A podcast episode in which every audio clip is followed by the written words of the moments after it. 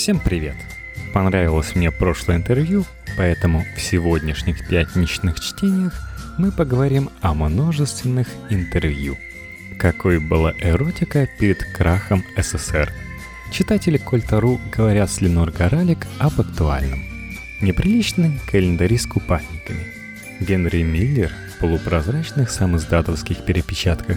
Сомнительные рубашки иностранных игральных карт – и скромные белевые страницы в польских каталогах для домохозяек.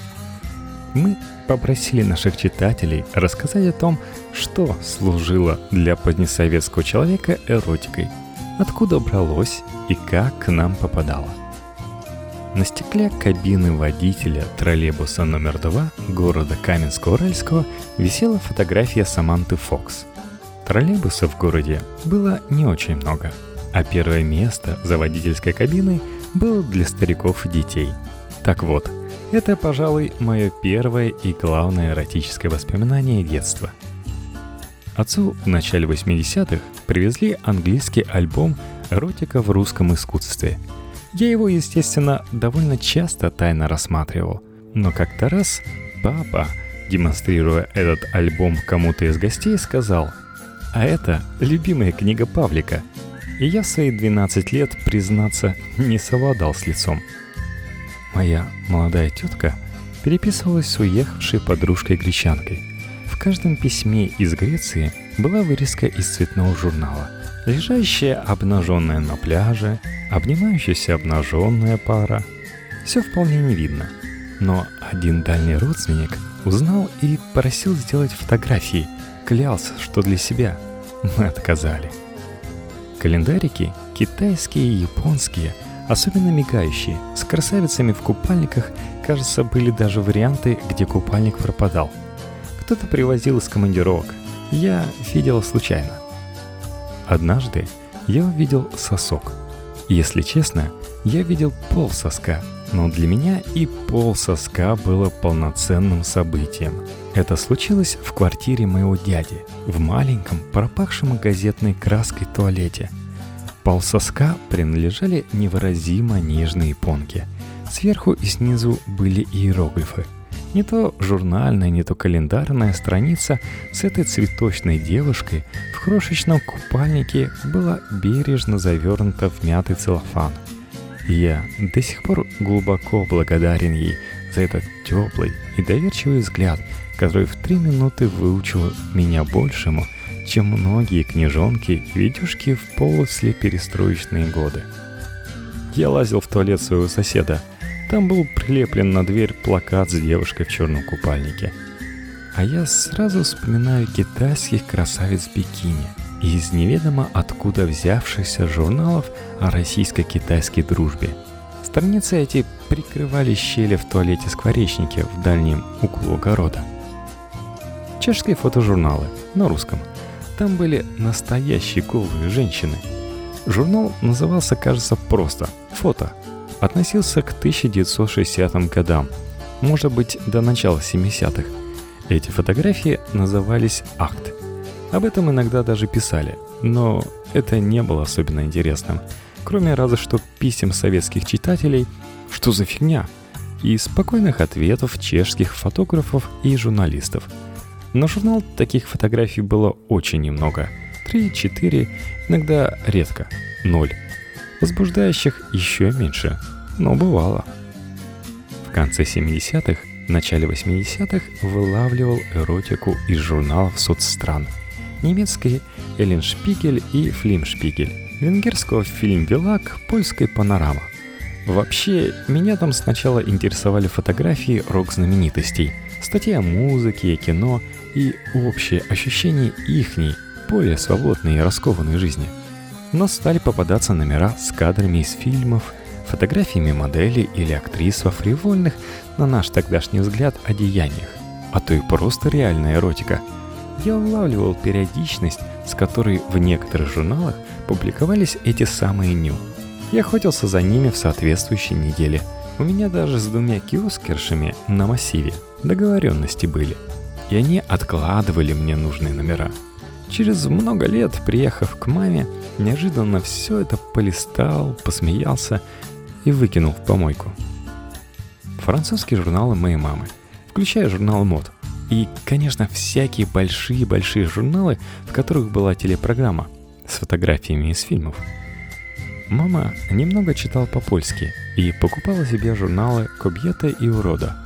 В «Кобьете» были в основном моды, а в «Уроде» попадались полуголые женщины. Польские журналы «Урода», «Кобета», фотосессии гимнасток в журнале «Физкультура и спорт». Особенно запомнилась обложка с румынской лолиткой Надей Каменечи.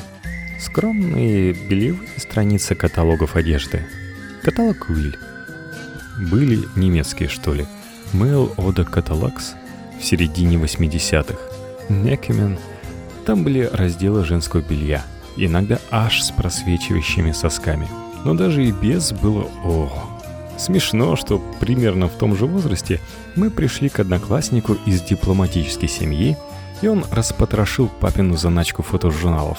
А там вообще совсем голые женщины с таями. Но то ли я еще не был готов к групповому опыту, даже просмотра, то ли слишком недоступные были там тела.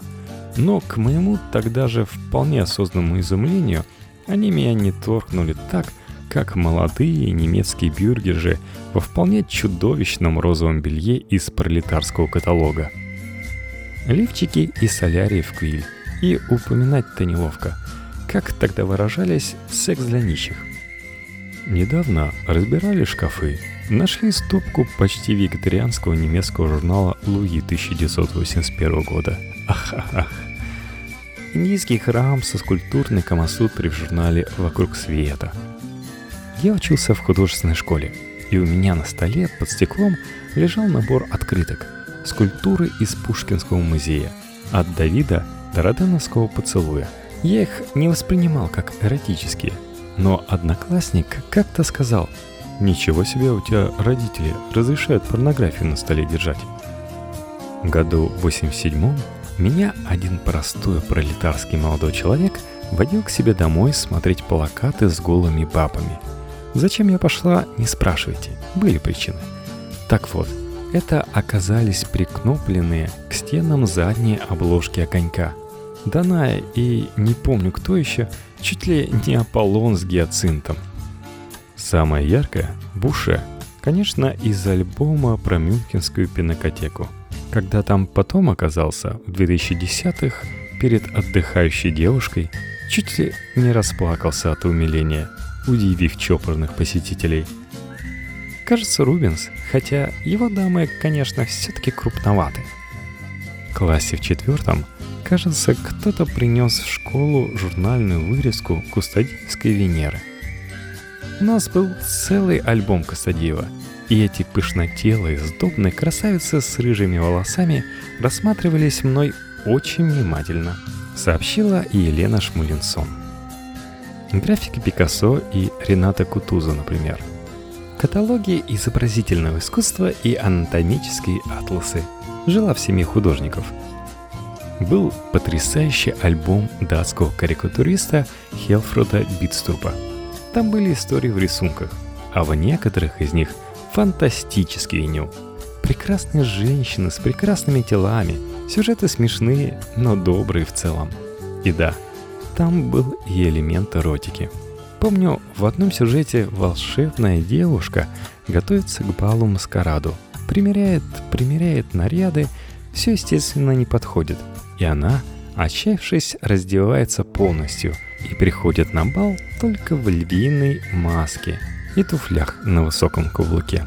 Помню, мы подростками сильно зависали на этом альбоме, утаскивали его у родителей и разглядывали часами – с теми самыми ощущениями. Битструп. Мне было лет шесть или семь, когда я нашла в доме спрятанный журнал «Юность».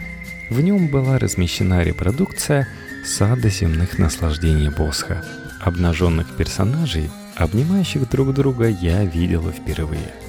Я зависала над репродукцией, которая производила на меня смешанное противоречивое впечатление, отталкивающее притягательное – было страшно от третьей части, от пожирающих и испражняющихся друг на друга существ, и было сладко от обнаженности, очень сладко.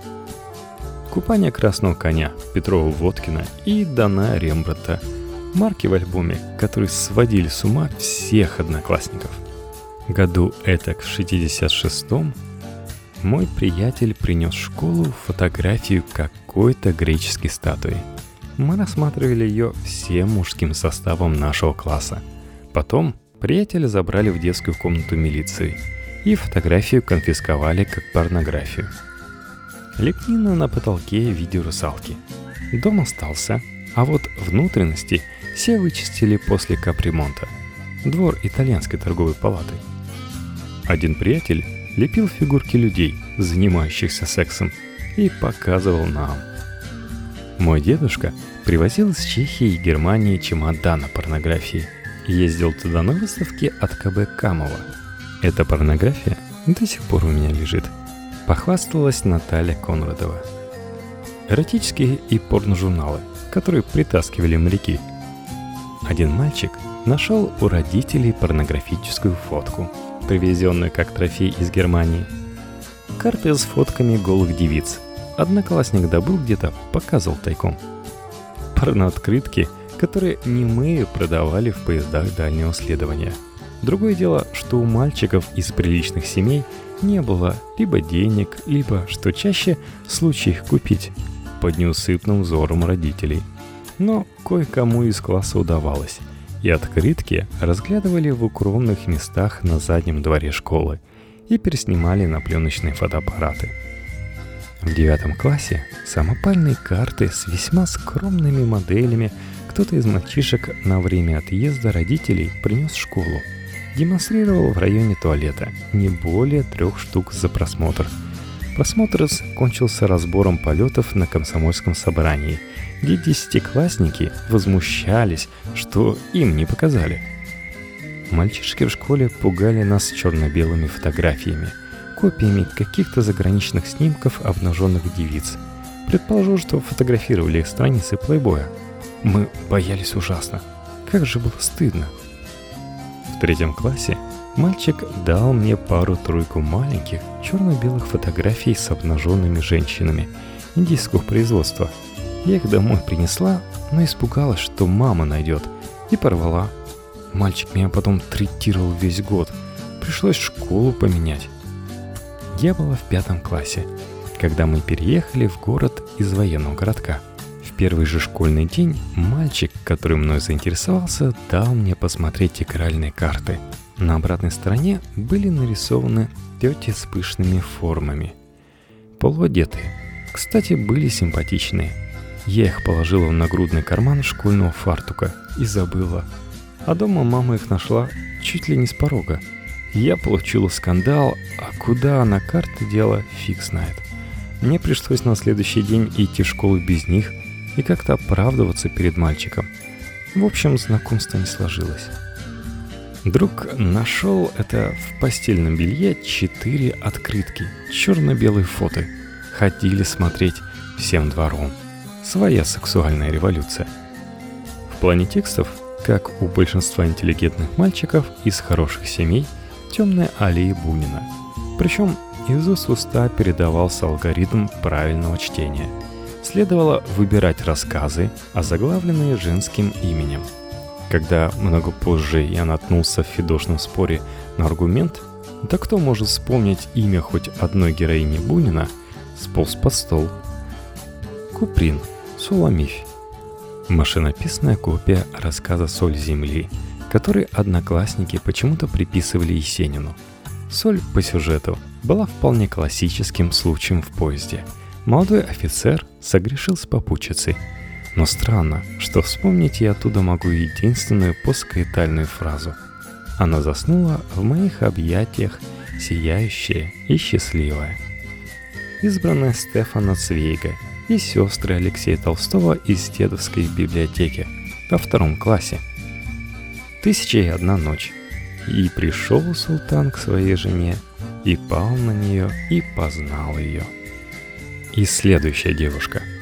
Я в детстве, начало 80-х, все, где был хоть какой-то намек на секс, воспринимала как порнографию.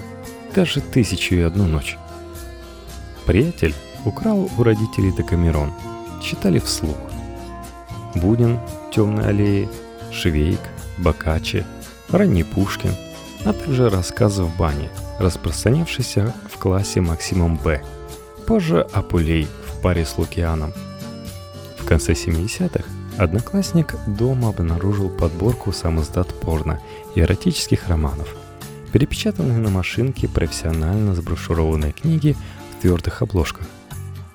Родители подсунули мне дикую совковую книгу «Поговорим о важном» или как-то так. Там на обложке был маленький мальчик на фоне красного круга, а внутри жуткие истории о том, как девочки в походе выпили водки и всех тошнило. Или как Тоня отдалась какому-то интеллигентному очкарику, а он ее бросил беременной. В общем, эта книга меня только запутала. В средних классах крутейшая порнографическая книга «Девочка, девушка, женщина». По-моему, польская. Подростковые годы старшая сестра с мужем подсунули мне почитать приличное переводное польское издание о сексе. Название и автора не помню. Все было обернуто плотной бумагой, но рисунки с ангиной помню. Книга была толковой и совершенно не совковой, что сделало меня на порядок осведомления ровесников – и испортила мне репутацию. ГДРовская книга по домоводству «Der Frau». Там было наглядно продемонстрировано, как выглядит вот этот вот все в разделе материнства. Еще там были репродукции женских образов в искусстве. Рубенс, Нефертити, Ута Наумбургская. Потом я даже купил себе такую книгу на eBay.